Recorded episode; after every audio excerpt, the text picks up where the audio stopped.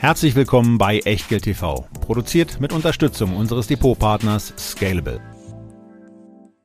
Und gleich rein in Teil 4 unseres Ritts durch den DAX. Wir sind bei M angelangt. M wie MTU Aero Engines, aber wahrscheinlich wartet ihr doch schon auf P wie Porsche und Porsche Auto Holding. Die verwegenste Position in meinem Depot. Das und noch sechs weitere Aktien. Jetzt, nach dem wichtigen Hinweis. Ein kurzer Risikohinweis. Bitte beachtet, dass wir keine Anlageberatung erbringen und auch keinerlei Aufforderung zum Kauf oder Verkauf von Wertpapieren geben. Wir unterhalten uns über Geldanlage und mögliche Investments und ihr macht daraus bitte, was ihr für richtig haltet. Denn jede Entscheidung, die ihr trefft, ist allein euer Risiko und wir übernehmen für die Inhalte und die Unterlagen in der Sendung und auf der Website keinerlei Haftung. Zum Nachlesen gibt's diesen Disclaimer auf www.echtgeld.tv slash Disclaimer. Und nach dem Thema Disclaimer haben wir jetzt Aktien vor uns, die sich im Grunde genommen auch mit dem Thema Risiko und ähnlichem beschäftigen. Denn es geht um das Thema Herstellung und Entwicklung von sowohl zivilen als auch militärisch zu nutzenden Triebwerken und Ersatzteilen dafür. Und darum kümmert man sich bei MTU Aero Engines. Äh, eine Aktie, die in den letzten zwölf Monaten zumindest es just an diesem Tage quasi leicht ins Plus geschafft hat. Äh, der DAX, wir nehmen immer noch alles auf am 17.11., äh, steht im Moment gerade bei 15.930 und MTU bei knapp 186 Euro. Ähm, es geht es geht um Instandhaltung, es geht um Reparatur, es geht um Überholung von Triebwerken. Äh, wichtig dabei ist, sich einfach mal klar zu machen, dass über 30 Prozent aller zivilen Flugzeuge MTU-Technologie an Bord haben.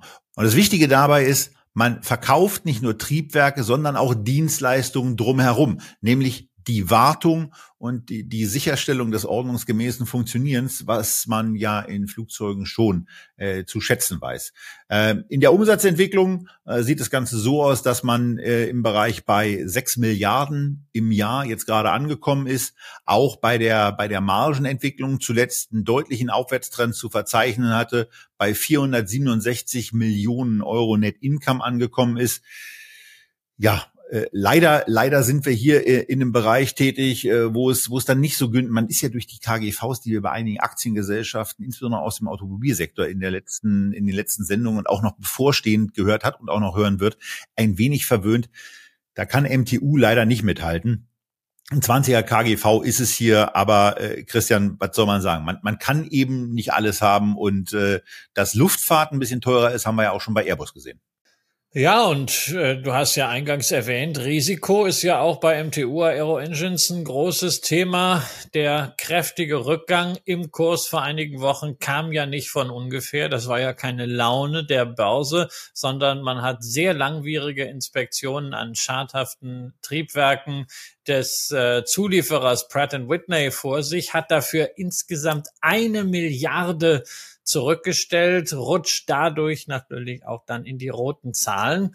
Und das ist etwas, was das Geschäft von MTU Aero Engines zumindest die nächsten zwölf Monate belasten wird. Vielleicht auch noch länger, weil man eventuell gar nicht die Kapazitäten hat, diese eventuell vorhandenen kleinen Haarrisse zu beheben und zunächst mal über, zu überprüfen, ob sie wirklich auch da sind. Wir haben es hier immerhin mit Hochtechnologie zu tun, die in einem Bereich, wo es für das Leben der Menschen relevant ist, wirklich zu 100 Prozent safe sein muss. Und da gibt es jetzt viel zu tun. Insgesamt MTU Aero Engines vom Geschäftsmodell gerade wegen der Wartungsverträge, wegen der wiederkehrenden Umsätze eigentlich ein interessantes Unternehmen, hat es aber, das muss man auch sagen, nach Corona noch nicht wieder so in die Spur geschafft wie eine Airbus. Deswegen bleibe ich dabei, wenn man Aviation investieren möchte, dann Airbus, MTU käme bei mir momentan weit dahinter und ich bin an dieser Stelle wieder mal raus. Drin. Und zwar richtig bin ich dagegen beim nächsten M, nämlich bei der Münchner Rück. Und klar freue ich mich schon darüber, dass diese Aktie, die ja lange Jahre immer so ein bisschen so gedümpelt ist, wo man sagt, ach na ja, die zahlt halt ihre Dividende, dass die jetzt endlich auch vom Kurs durchgestartet ist, durchgestartet auf ein historisches Niveau. Denn Ihren alten Höchstkurs hatte die Münchner Rück bei 380 Euro im November 2000. Das waren andere Zeiten, da ging es ums Beteiligungsvermögen. Da wurde steuerfreie Entflechtung der Deutschland AG hochgejubelt. Tja, und nachdem man dann dieses Beteiligungsvermögen nicht unbedingt zum besten Zeitpunkt weitgehend rausverkauft hatte, musste das Unternehmen erstmal operativ wieder auf ein Niveau wachsen, das dieses Kursniveau rechtfertigt. Genau das ist jetzt passiert in den letzten Jahren. Dazu darf man nicht vergessen, dass die Münchner Rück sich selber kontinuierlich selbst gefressen hat. Sprich, man hat sehr emsig Aktien zurückgekauft. Seit 2004 ist die Anzahl der ausstehenden Aktien von 228 Millionen auf 136 Millionen geschrumpft. Das ist ein Minus von 40 Prozent. Der vorhandene Gewinn verteilt sich also auf weniger Aktien. Und dazu ist das passiert, was wir auch immer hier haben, nur in einem recht langen Maßstab, die sogenannte Multiple Expansion. Man billigt der Aktie heute halt eine höhere Bewertung zu, als es vor zehn Jahren der Fall war. Drei Gründe letztendlich. Erstens, dieses Geschäft Risiken einzuschätzen, Risiken zu modellieren, Risiken bepreisbar zu machen, das wird in einer immer komplexeren Welt durchaus stärker als Asset wahrgenommen, als es früher war. Nicht zuletzt auch wegen dieses immensen Datenschatzes, den die Münchner Rück hat was es einfach möglich macht, gewisse Risiken einzuschätzen. Zweitens, das Thema hatten wir schon bei der Allianz, das Thema hatten wir bei der Hannover Rück. Die steigenden Zinsen machen es Versicherern leichter, eine Rendite auf ihren Deckungsstock zu erwirtschaften, denn sie müssen ja eben zum großen Teil sichere Anleihen halten.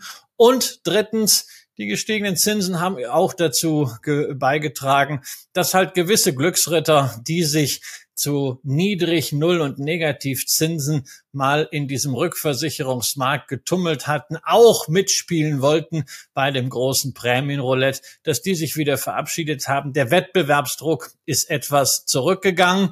Dazu sollten wir nicht vergessen, es gibt eine Erstversicherungstochter bei der Münchner Rück, nämlich die Ergo, die lange Zeit Probleme hatte, von der IT her sicherlich immer noch nicht glücklich aufgestellt ist, wie so viele Versicherer, aber die zumindest von den Zahlen wieder auf Kurs ist. Insofern endlich nach langer durch üppige Dividenden recht angenehm verwöhnter Wartezeit. Jetzt auch der Kurs durchgezogen. Die Aktie ist nach wie vor nicht teuer.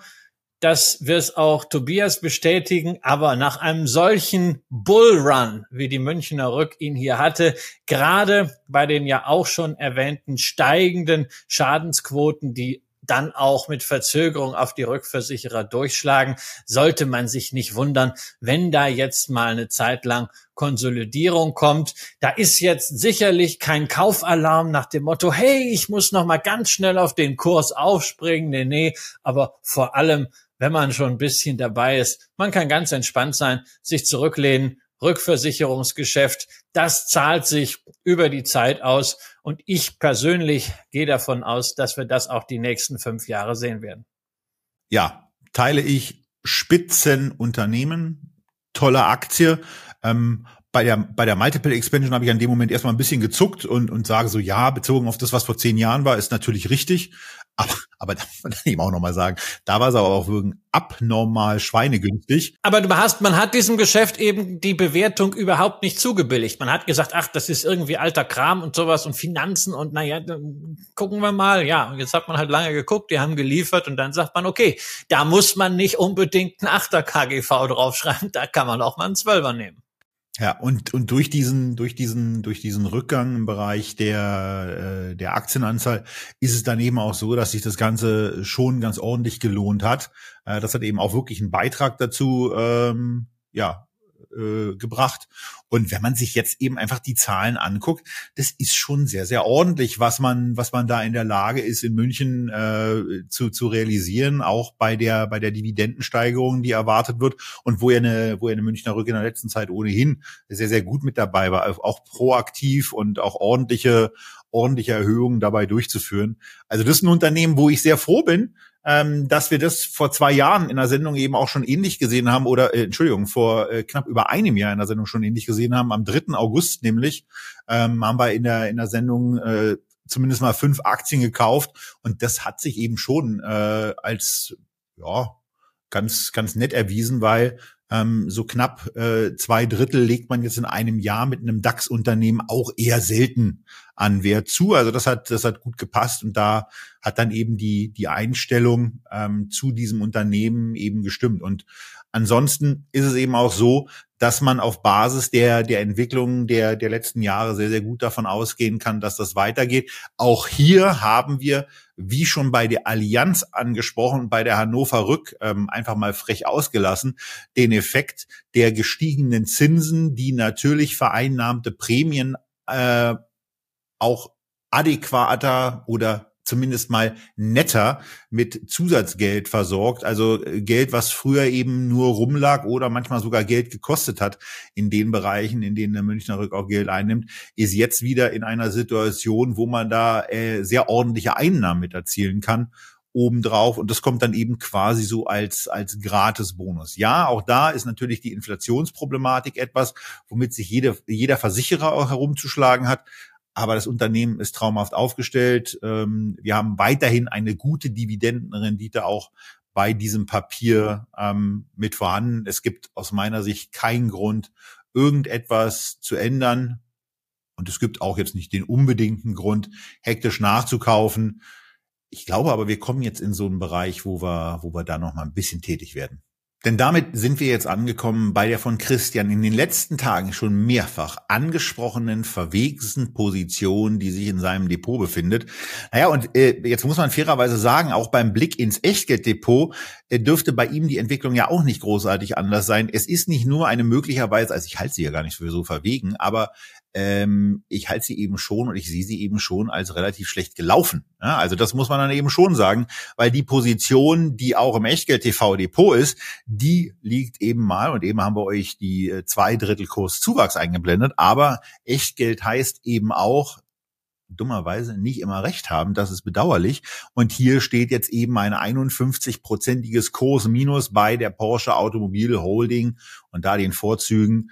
Ähm, ja, nicht guter Laune entgegen, aber zumindest ähm, einem frohen Mut, äh, was diese, was diese Aktienentwicklung anbelangt. Und das liegt natürlich im Wesentlichen daran, was diese Porsche Automobil Holding im Wesentlichen repräsentiert, nämlich zwei Holdings, nämlich einmal einen etwa 32-prozentigen Anteil am Grundkapital von Volkswagen, also am insgesamt von Anteil äh, am, am Grundkapital von Volkswagen, der ähm, wo ja gar nicht so viel Wert mehr da ist. Ne? Also die Volkswagen AG insgesamt hat im Moment eine Marktkapitalisierung von knapp 58 Milliarden Euro, was natürlich auf der einen Seite viel, viel Geld ist auf der anderen Seite aber auch, und da kommen wir dann im letzten Teil von, von Echtgeld TV noch zu, äh, das im, Grund, äh, im Grunde genommen günstigste Positiv-KGV äh, dieser Zehnerfolge darstellen wird. Das kann man ja schon vorwegnehmen. 3,9 äh, beträgt es ähm, auf Basis des Kurses vom 15.11. Wir nehmen am 17.11. auf. Das ist immer noch mal im Hinweis, weil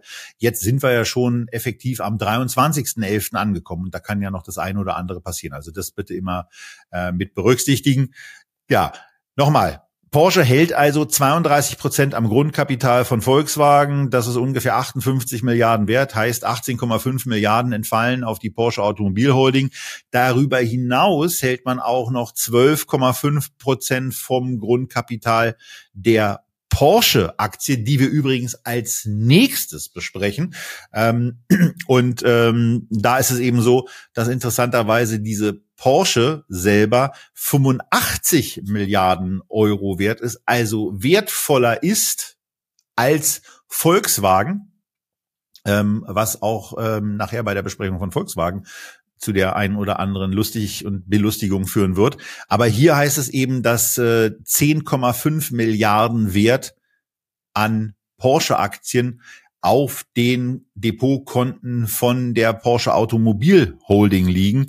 Das macht dann eben zusammen äh, 29 Milliarden aus, die diese Position insgesamt wert ist und äh, wo man dann eben einfach sehen kann, dass die Marktkapitalisierung einer Porsche Automobil Holding gerade mal bei 14 ist. Ja, und der Enterprise Value ist bei 19, aber sowohl 14 als auch 19, ähm, die Porsche Aktien wurden ja auf Kredit finanziert, ist eben deutlich geringer als 29 Milliarden. Und das äh, macht eben immer wieder dieses alte Spiel deutlich. Ein Spiel, das ich ja sehr, sehr gerne äh, hier bei Echtgeld TV auch vorstelle, wo man im Grunde genommen eine, eine verpackte oder in dem Fall zwei verpackte Aktienpositionen und dann noch ein bisschen äh, Randaktivitäten obendrauf in einer, in einer anderen Form der Verpackung, die eben auch DAX notiert ist.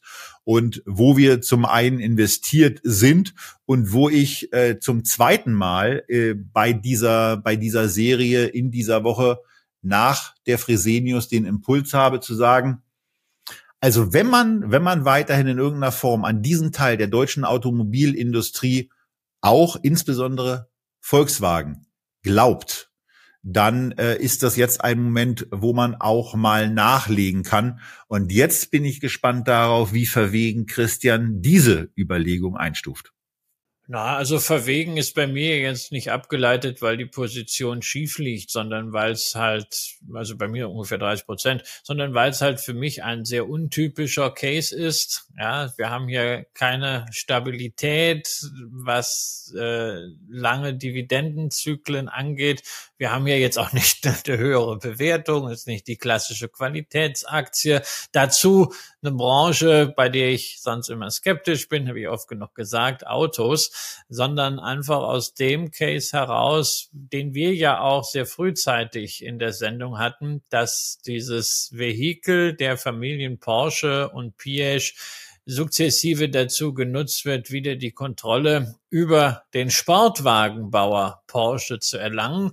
Und wir haben ja durchaus das auch richtig antizipiert. Wir haben ja schon über den Börsengang von Porsche gesprochen. Da war das eben noch kein Thema als Möglichkeit. Und äh, es ist halt manchmal an der Börse so, du antizipierst etwas richtig und liegst aber trotzdem am Ende richtig schief. Und das, was nach wie vor für diesen Case spricht, ist in meinen Augen nicht dieser Discount, sondern dass dieser Discount in irgendeiner Form aufgeholt wird, halbiert wird beispielsweise, das sehe ich nicht, weil man kann ja nicht diese Pakete an Volkswagen und an Porsche einfach so auf den Markt werfen und dann den Rabatt sozusagen als Gewinn lukrieren, sondern der Case wird davon getragen, dass man sagt, die Familie ist so machtbewusst, dass sie dieses Pfund auch der Volkswagen-Beteiligung einsetzen könnte,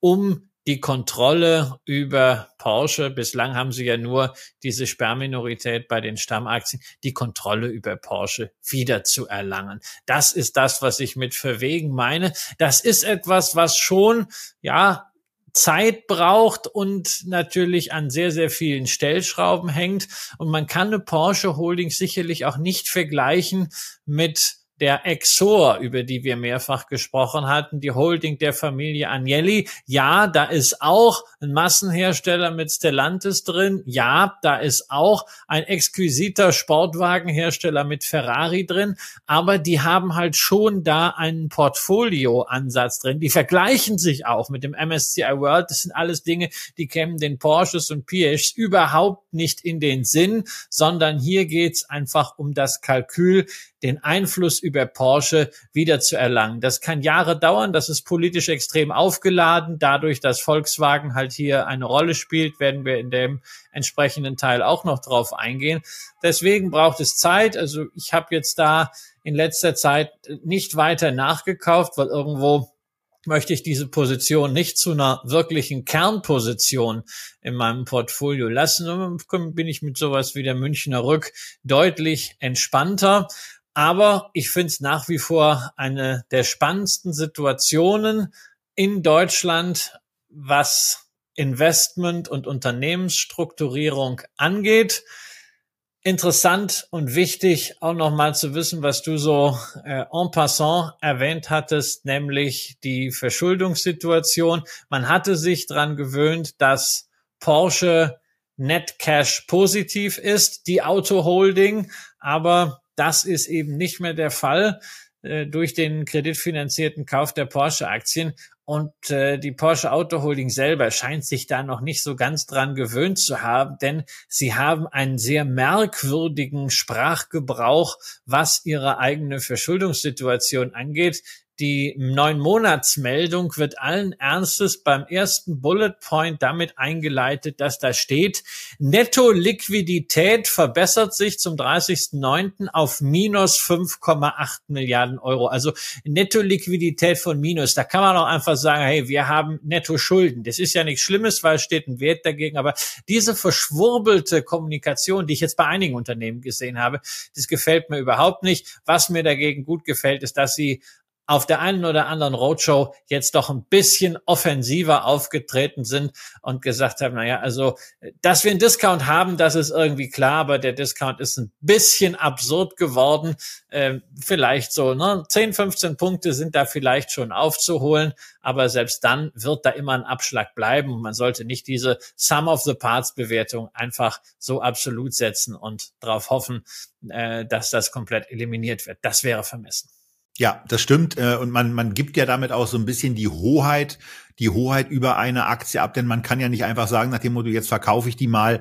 Das kann man mit anderen Titeln sehr, sehr leicht machen, die zum Beispiel nicht Porsche Automobil Holding heißen, sondern vielleicht einfach nur Porsche.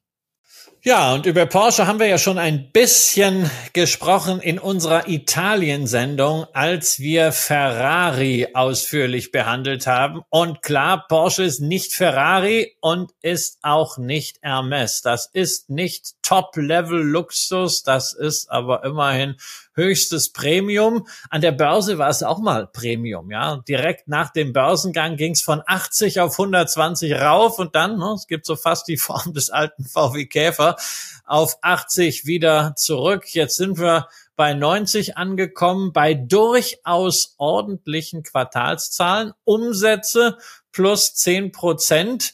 Marge sieht gut aus, auch weiterhin mit 26 Prozent, selbst wenn man da natürlich nach oben den Unterschied zu Ferrari gut sehen kann und nach unten den möchte gern Luxushersteller, nämlich Mercedes, der doch deutlich drunter ist. Auch hier, wie bei allen Autowerten eine hohe Netto-Liquidität im Automobilbereich, im industriellen Sektor, Ex-Finanzdienstleistungen 6,6 Milliarden Euro und zwei interessante Beobachtungen aus dem Quartalsbericht. Erstens, wir haben einen gewissen Wachwechsel, was die Stückzahlen angeht. Da war im letzten Jahr nach neun Monaten der Cayenne noch knapp vor dem Macan. Das hat jetzt gedreht. Der Macan führt bei den Auslieferungen 68 zu 64.000. Also der etwas kleinere Porsche SUV ist jetzt relativ gesehen beliebter als der dicke, breite, mächtige Cayenne. Und zweitens, auch darauf hatten wir im Vergleich zu Ferrari schon geschaut. Was ist mit China? Der Absatz dort tatsächlich um 11 Prozent geschrumpft. Allerdings noch immer ein Anteil von einem Viertel an den Auslieferungen von Porsche.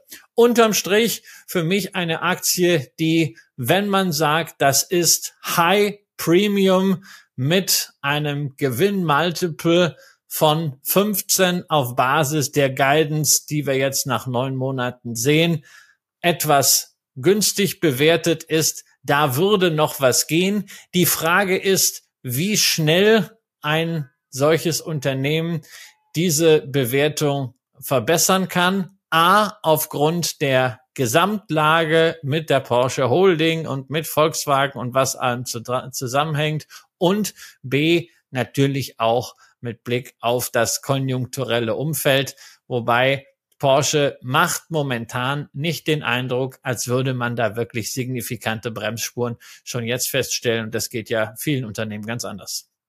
Ja, und das ist eben auch das Schöne bei dem Unternehmen, ne? Also dass, dass es schon so ist, dass also auch die, die Nachfragestruktur gut da ist, dass man, dass man hier den Wechsel zur Elektromobilität sehr, sehr gut hinbekommen hat und das offensichtlich auch äh, gut funktioniert. Also vor dem Hintergrund äh, klasse Unternehmen, äh, klasse aufgestellt, aber man, man kommt eben im, im Zweifelsfall über Bande oder über Banden in dem Fall äh, der Porsche Automobil Holding ähm, anders und günstiger ran. Und wir kommen ja auch noch in der letzten Folge von äh, unserer DAX-Reihe zu der Volkswagen-Aktie. Und da ist ja zu den Porsche-Aktien auch noch einiges zu sagen. Denn ein paar davon schlummern ja noch ähm, bei der Volkswagen AG selber. Ähm, aber dazu kommen wir dann im nächsten Teil ein bisschen ausführlicher. Und dann kommen wir zu einem wirklich sehr, sehr alten Bekannten, also zu einem alten Bekannten dann, wenn man schon eine Weile an der Börse unterwegs ist, denn das ist eine der ersten Aktien, die es damals schon im neuen Markt gab. Also die ganz alten werden sich erinnern, also so alt mindestens wie Christian und wir eben äh, mittlerweile sind. Äh, da war dieses Unternehmen schon da und hat damals schon etwas gemacht, von dem ich immer noch keine Ahnung habe, Christian. Ich übergebe jetzt auch direkt und uncharmant an den Ärztesohn und sage, da gibt's doch, das ist doch auch wieder was aus dem Healthcare-Bereich. Die Aktie hat in den letzten zwölf Monaten 21 Prozent verloren. Ja, äh, günstig war und ist sie wahrscheinlich nie so richtig, wobei sie mit dem, mit dem, was da an Bewertungszahlen steht, jetzt auch nicht richtig teuer ist. Aber was macht eine Kia gehen, so dass ich es auch mal verstehe, auch nach über 20 Jahren?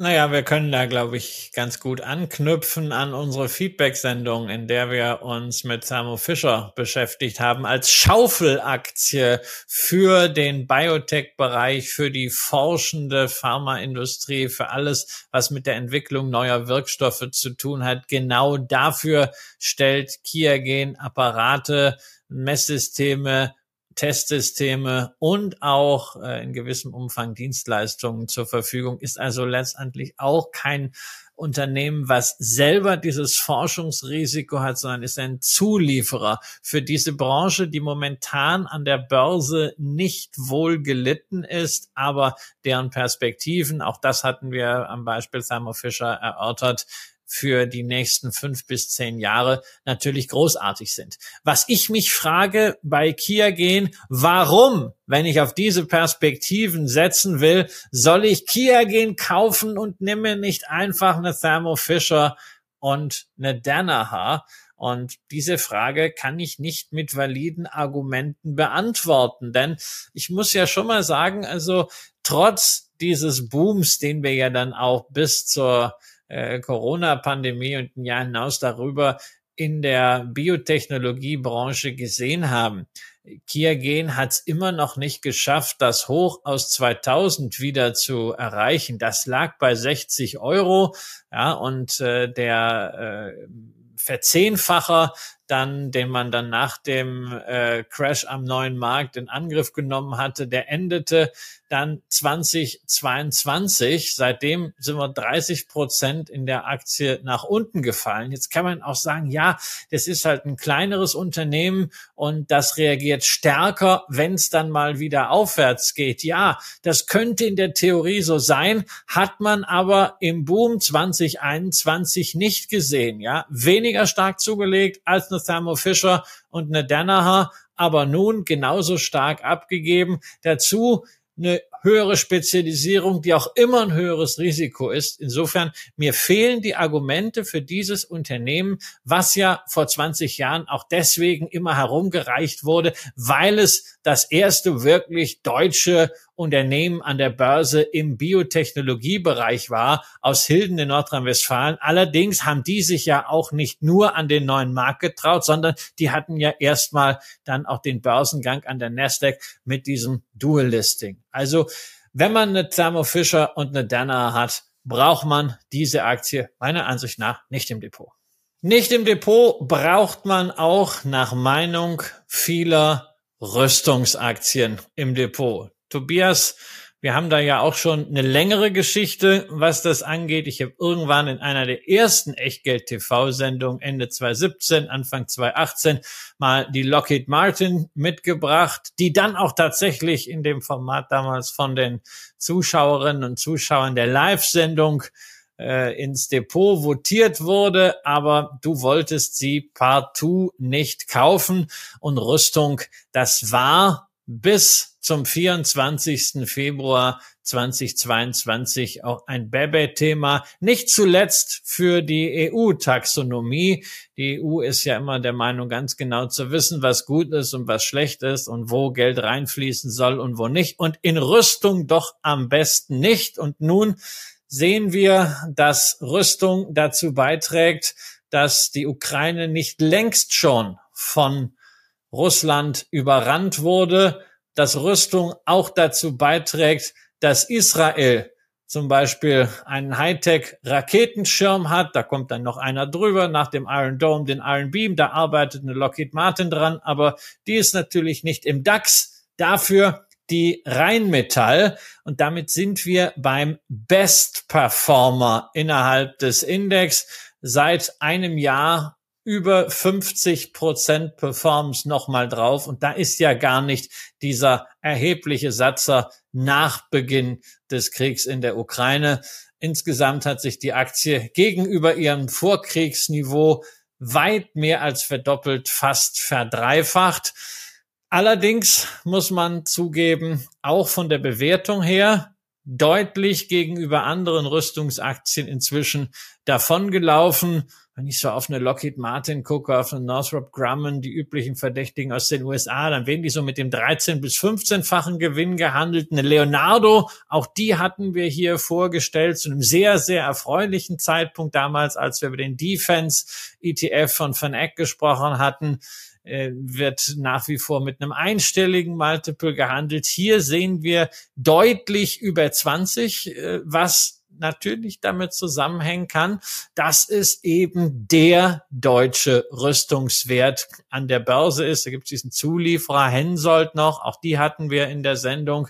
Und ansonsten geht das Thema wie bei Airbus irgendwo auf. Und man nimmt sie natürlich auch sehr wahr hier in Deutschland. Nicht zuletzt aufgrund der Medienpräsenz des CEO Armin Pappberger ist ja derjenige, der Pistorius regelmäßig die Leviten liest und gestern noch im Spiegel interessanten Artikel gesehen. Da stand drin, naja, außer Pappberger äh, dringt doch niemand wirklich auf diese Ebene im Ministerium vor. Das heißt, er ist wirklich auch wichtig, um dieses Thema Rüstung, dieses Thema zwei Prozent Ziel nach vorne zu bringen. Ja, die Zahlen sind wie nicht anders zu erwarten großartig.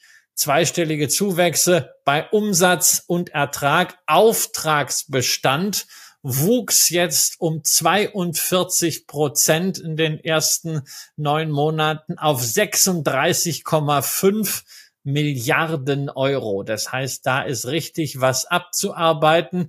Die Frage ist, kriegt man das denn auch alles hin? In welcher Zeit schafft man das? Und was ist eigentlich mit den Aufträgen, die man sich erhofft? Gerade von der Bundeswehr, jetzt, wo überall wieder der Sparzwang da ist, kann man wirklich mit einem physischen Geschäft diese Wachstumsraten allein von den Kapazitäten, von den Ressourcen her umsetzen, die diese Bewertung impliziert.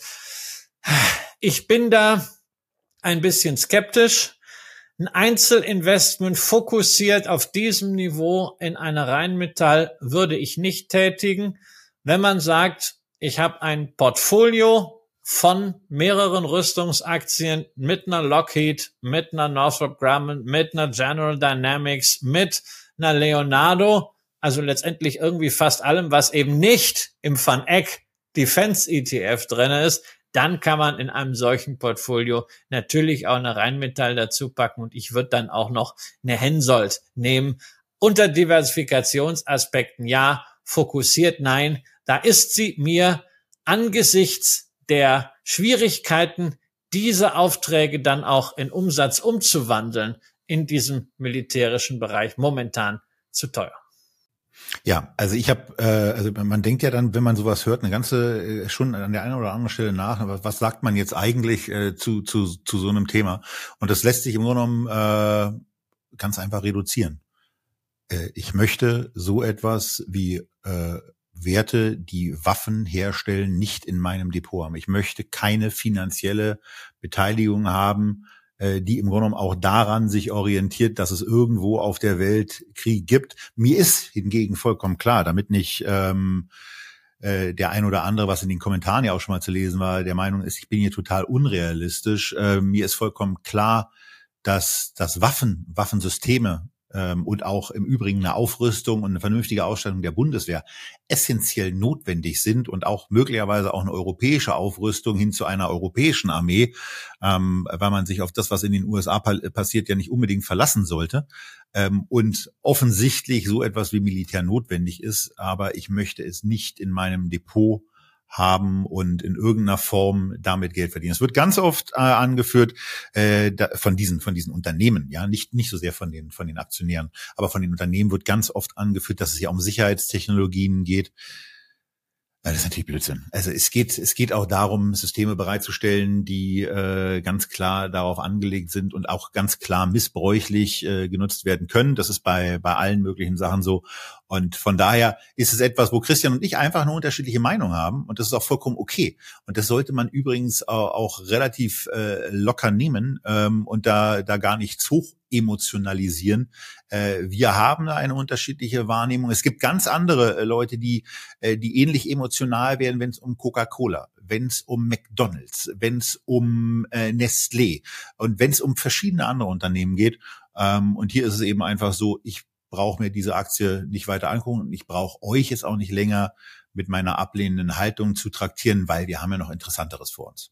Nein, es geht einfach darum, das ist eine Frage der persönlichen Maßstäbe und du hast eben erwähnt, Rheinmetall würde Systeme liefern. Ja, das geht auch noch viel profaner. Rheinmetall ist nach einer Übernahme in Spanien nach Aussage von Armin Pappberger der größte Munitionshersteller der Welt. Und Munition ist jetzt kein System, was man zur Abschreckung irgendwie hält, sondern diese Munition wird eingesetzt und die wird auch in der Ukraine drin gebraucht und man bräuchte dort äh, zumindest, wenn man das nimmt, was mal versprochen wurde, deutlich mehr. Es ist entscheidend, persönliche Maßstäbe für, an sich selber anzulegen, aber nicht auf andere mit aller Gewalt übertragen zu wollen ich kann dir sagen, genau, also ne, ich, ja, das ist, äh, ne, also du erhebst dich nicht moralisch über mich, nur weil du keine Rückziehen, Rüstungsaktien hast. Ich sag nicht, na Mensch, der Kramer ist aber doch ein Tölpel, wie kann der sich diese Chance äh, durchgehen lassen? Was ist der weltfremd? Sondern du hast deine Position, ich habe meine Position, wir beide sagen, okay, und das ist einfach das, was ich mir auch und gerade in sozialen Medien, wenn es um Investments geht, auch solche gläubigen Veranstaltungen wie Bitcoin oder Tesla wirklich wünschen würde. Auch so ein emotionales Thema ist ja gerade auch äh, durch alles, was mit dem Heizungsgesetz zu tun hat, die Energiewende geworden. Und das hat auch Auswirkungen auf den DAX, denn wir haben einige Energiewende-Werte drin. Über eine E.ON haben wir bereits gesprochen. Jetzt sind wir bei R und da sind wir beim anderen Versorger, wobei der inzwischen eben kein Versorger mehr ist, sondern ein Stromproduzent. E.ON fokussiert sich auf die Netze. RWE möchte Geschäft vor allem mit grünem Strom machen, aber hat natürlich auch noch ein fossiles Portfolio und darüber hinaus ist immer die Frage, was ist denn jetzt grün? Ist Gas grün oder eben nicht? Und das ist gerade bei RWE sehr, sehr wichtig. Stromerzeugungskapazität von RWE verteilt sich momentan dergestellt, dass rund 10 Prozent aus Offshore-Wind kommen, 20 Prozent aus Onshore-Wind, also Wind an Land und Solar, 40 Prozent aus Wasser, Biomasse und Gas, ne, damit schön grün aussieht, fasst man das zusammen und immer noch 25 Prozent aus Kohle und Kernenergie und das alles breit gestreut über Europa, wobei interessanterweise Großbritannien und die Niederlande kapazitätsmäßig noch stärker sind als Deutschland. Das Geschäft läuft bei RWE momentan richtig gut. Man hat in den ersten neun Monaten das EBITDA von 3,4 auf 6,1 Milliarden Euro fast verdoppelt. Und da muss ich dann tatsächlich auch noch mal wieder in den Quartalsbericht schauen mit euch gemeinsam. Denn da sieht man so ein bisschen, äh, ich würde es mal Greenwashing nennen. Kommentar dazu vom Finanzvorstand. Unsere starke Investitionstätigkeit zahlt sich aus. Das führt zu einer deutlich gesteigerten Stromproduktion aus erneuerbaren Energien, die zu unserem Ergebniswachstum beiträgt. Das liest sich so, als wenn, tja, der grüne Strom der Wachstums- und der Ertragstreiber wäre bei RWE. Also, man kann sicher sagen, ja, es wird wahnsinnig viel investiert. Zehn Milliarden hat man in den ersten neun Monaten dieses Jahres investiert. Man hat ja unter anderem die grüne Sparte von Consolidated Edison für 6,3 Milliarden Euro übernommen. Aber ansonsten, ne, dieser Mehrertrag beim EBIT, 2,75 Milliarden Euro mehr als in den neun Monaten 2022. Der kommt eben zu 1,2 Milliarden aus Wasser, Biomasse und dann eben vor allem Gas und zu 1,1 Milliarden aus dem Energiehandel, den man außerdem noch betreibt und der natürlich ziemlich volatil ist. Der Zuwachs bei Wind und Solar hingegen, der war mit gerade mal 340 Millionen Euro deutlich, deutlich, deutlich geringer gegenüber den anderen Bereichen. Und bislang liegen diese beiden Segmente Offshore-Wind und Onshore-Wind-Solar eher am unteren Rand des Prognosekorridors, wenn man das jetzt mal extrapoliert. Also RWE hat eine Menge gemacht, was grüne Transformation angeht, stellt sich aber ein bisschen grüner dar, als sie es tatsächlich sind. Nichtsdestotrotz, Strom wird gebraucht, in Zukunft noch mehr als heute. Und RWE, das muss man ihnen zugute halten, hat eben gerade auch mit Blick auf die USA nicht so wie Ørsted abenteuerliche Kalkulationen gemacht, sondern ist vielleicht an der einen oder anderen Stelle ein bisschen später gewesen, was sich nun positiv niederschlägt. Für jemanden, der in eine zunehmend grüne Stromproduktion wirklich in diesen Milliardenmaßstab eines Großkonzerns investieren möchte, ist RWE eine Überlegung. Mir persönlich ist da bei aller Sympathie für den CEO Markus Kreber etwas zu viel Transformation drin. Ich finde grünen Strom großartig, bin aber da bei unserem Dauergast Encavis und bei einigen anderen rein grünen Stromproduzenten für mich mit einem besseren Gefühl dabei. Ja, verstehe ich, wobei ich diese Transformation grundsätzlich schon sehr, sehr beeindruckend finde. Das gelingt ja nun auch nicht jedem. Ähm, und auf Basis dessen, was man so in bestimmten Bewertungsparametern sieht, Guru-Fokus ziehen wir immer nicht an, sondern bleiben bei Scalable ganz bewusst, ähm, äh, ist beeindruckend und von daher äh, spannend, aber nicht so spannend, dass ich mich da zu einem Investment hier und heute durchreißen würde, ähm, sondern einfach mal sage, äh, wenn ihr euch dazu durchreißt, dann wisst ihr, wo ihr die Aktie kaufen könnt bei Scalable. Aber ich will zumindest in der heutigen Sendung an diesem Donnerstag mal eine Sache euch mit auf den Weg geben. Solltet ihr noch kein Scalable-Konto haben an diesem Donnerstag, dann wartet bis morgen. Dann wartet bis Freitag. Da kommt was, das können wir euch schon vorwegnehmen und morgen stellen wir euch äh, das vor, wo ihr euch dann aber auch wirklich schnell entscheiden solltet, denn morgen ist Freitag und morgen ist auch bei Scalable Black Friday Und wir kommen jetzt zur letzten Aktie des heutigen Tages. Und das ist eine Aktie, die wir schon sehr lange im Depot haben. Und sie hat drei Buchstaben S, A und P. Und das, war die SAP das letzte Mal besprochen haben, ist ja gar nicht so lange her. Im August 23 äh, war es und äh, viel, viel länger haben wir die Aktie aber schon im Depot. Das war ein Sparplan, wo wir damals quasi gegeneinander angetreten sind und äh, Christian hatte da gewonnen, äh, weil wir nämlich einmal die Aktie im Sofortkauf erworben haben und zum anderen dann äh, in einem, einem Sparplan erworben haben, Neun Stücke sind beim Depotübertrag dann auch bei Scalable angekommen. Ähm, ein paar Bruchstücke sind bei unserem früheren Broker hängen geblieben. Und äh, hier ist es eben so, dass wir mit dieser Position mittlerweile, und wir sind da ja auch durch so ein paar Tiefen gegangen, gemeinsam und bei Vorstellungen, wo wir auch gefragt haben, sollen wir die Aktie halten, sollen wir sie verkaufen?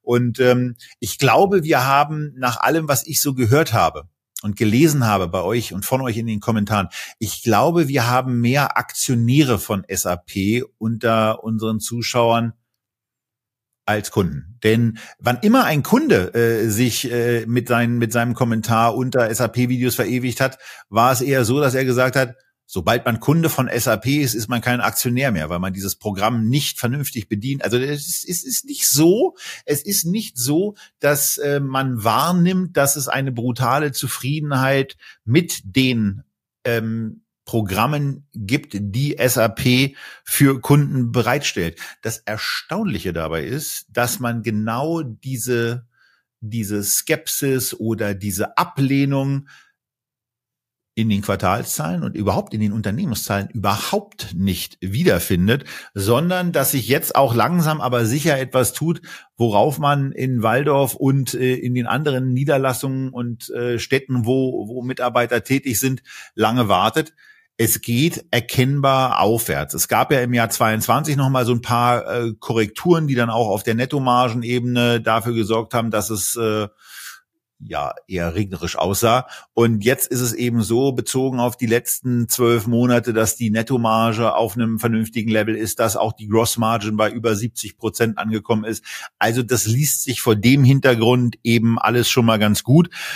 Und ähm, was man bei SAP dann eben auch lesen kann, und das kommt jetzt auch so ein bisschen, äh, geht so ein bisschen rein in die Microsoft-Diskussion, die Christian und ich irgendwie wann auch hatten, dass wir auf der einen Seite gesagt haben, ja, die Aktie ist, also die Microsoft-Aktie ist sehr, sehr ambitioniert bewertet, aber äh, wir können ja mal auch an einen weißen, auf einen weißen Schwan hinweisen, der da möglicherweise mal reinkommt. Also nicht der gefährliche schwarze Schwan, der angeblich gefährliche schwarze Schwan, äh, sondern der äh, möglicherweise nette und positive Sachen bringende weiße Schwan, äh, der reinkommt und in Form von KI auftaucht. Und bei einer Microsoft war das für uns schon ein Thema, dass wir da gesagt haben, na, wer weiß, was da für neue Produkte kommen. Und wenn ein Drittel der Kunden von Microsoft bereit ist, einen ein Drittel höheren Preis zu bezahlen, dann hat das eben einen relativ starken Umsatzboost, der einfach, der einfach so kommt. Und dadurch können sich Profitabilitäten und natürlich auch Bewertungen wieder ganz leicht verschieben. Und genau das kann natürlich auch bei einer SAP passieren, die im Moment mit einem 48er Ist KGV ja, auch schon äh, sehr ordentlich unterwegs ist und äh, wo man wo man aber zumindest wenn man auf die auf die Gesamtschätzung auch für die für dieses und für nächstes Jahr guckt so mal sieht Moment mal äh, da tut sich ja bei dem Gewinn offensichtlich noch einiges. Also wenn man auf die äh, 23er Schätzung blickt und da die 541 sieht dann ist man eben schon mal bei einem äh, mit 20er KGV, irgendwie so 25, 26. Wenn man die 24er Schätzung nimmt bei 6,24, dann ist man eben irgendwie bei 21, 22. Und jetzt kommt genau dieses Thema, äh, künstliche Intelligenz eben auch bei, bei SAP rein, wo über erste Produkte nachgedacht wird, wo auch über Aufpreise von interessanterweise bei einer Börsenzeitung von 30 Prozent zu lesen. Deswegen war das für mich so ein Anknüpfungspunkt. Und ähm, in die positive Kursentwicklung kommt eben noch etwas anderes rein, dass nämlich gelegentlich auch eine angenehme, eine positive und eine Aktionären und Investoren zugewandte Kommunikation helfen kann. Und da scheint Dominik Assam der CFO seit einem halben Jahr bei SAP ist, einen sehr, sehr guten Job zu machen, äh, dem, es, dem es vor allen Dingen darum geht, dass es ein äh, sogenanntes Gleichgewicht von Wachstum und Profitabilität gibt bei auch deutlich zum Ausdruck gebrachter Kostendisziplin, die eingefordert wird. Und das ist etwas, was jetzt in den letzten Investorenrunden offensichtlich sehr, sehr gut ankommt. Ähm, ankommt. Und äh, wir hatten das kürzlich auch etwas anders bei einer Nike, wo wir darüber gesprochen haben, dass so ein, so ein Wandel hin zu einem Unternehmen, was auf B2C setzt, Geld kostet. Genauso kostet ein Wandel natürlich auch in einem Softwareunternehmen Geld und möglicherweise dauern bestimmte Sachen auch mal länger. Und das ist bei der SAP eben der Umstieg äh, in das Cloud-Geschäft, wo sich jetzt eben auch äh, Gewitterwolken oder Regenwolken anfangen zu verziehen und auf einmal äh, sowas wie blauer Himmel aufzutauchen scheint. Hier verbessern sich gerade äh, Margen, man scheint auf einem guten Weg zu sein. Ähm, und äh, man schließt das Ganze eben äh, im Grunde mit den Worten ab, dass Wandel zwar Geld kostet, aber dann eben irgendwann auch seine Wirksamkeit bringt. Und wenn solche Sachen dann abgeschlossen sind, dann haben die Programmierer, die vielleicht stärker an diesem Wandel äh, bisher programmiert haben, zum Teil zumindest auch wieder Zeit, sich anderen Projekten, sich anderen Projektgruppen zuzuwenden, wo es nicht mehr darum geht, eine Struktur neu oder verbessert aufzusetzen, sondern dafür zu sorgen, dass man auch neue Produkte beispielsweise durch Hinzunahme von künstlicher Intelligenz nutzen kann. Und an dem Punkt scheint SAP jetzt gerade zu sein. Bei den Gewinnen geht's nach oben, die Aktie ist auf einem guten Weg. Äh, ich bin froh, dass wir sie gehalten haben, auch durch, durch dieses Tal hinweg. Ähm, und fühle mich mit der Position erstmal wohl und äh, bin natürlich auch gespannt, wie wohl sich Christian mit der Aktie fühlt. Naja, du weißt ja, dass ich bei solchen Software-Themen immer ein bisschen zurückhaltend bin. Ich hatte das zu Shopify in der letzten Feedback-Sendung ein bisschen ausführlicher äh, dargestellt. Aber bei SAP ist es ja eine sehr komfortable Situation. Wir haben ein Unternehmen, das seine Dividende in fast 30 Jahren nie gesenkt hat, was ein Payout also eine Ausschüttungsquote von 40 Prozent hat, Dividendenwachstum 10 Prozent, das ist zusammen mit der Münchner Rück das Top bei den wenigen wirklich zuverlässigen DAX-Zahlern. Insofern genau so ein Case für mich, keine Fokusposition, ist im Depot. Zum Glück bleibt auch dort, solange diese Kennzahlen weiter gelten. Und insofern muss ich jetzt auch zu einer SAP nicht allzu viel qualitative Narrative hinzufügen, die ich im Zweifelsfall sowieso nur angelesen habe, weil ich habe noch nie in meinem Leben vor einem SAP-System gesessen. Habe viel gehört von Leuten, aber mir fehlt die eigene Erfahrung und ich will es auch gar nicht äh, den Eindruck äh, erwecken, als wenn ich das durchblicken würde. Und mit dem Durchblicken reicht's jetzt auch zumindest für heute. Wir haben die vierte Sendung unseres großen DAX-Checks hinter uns gebracht.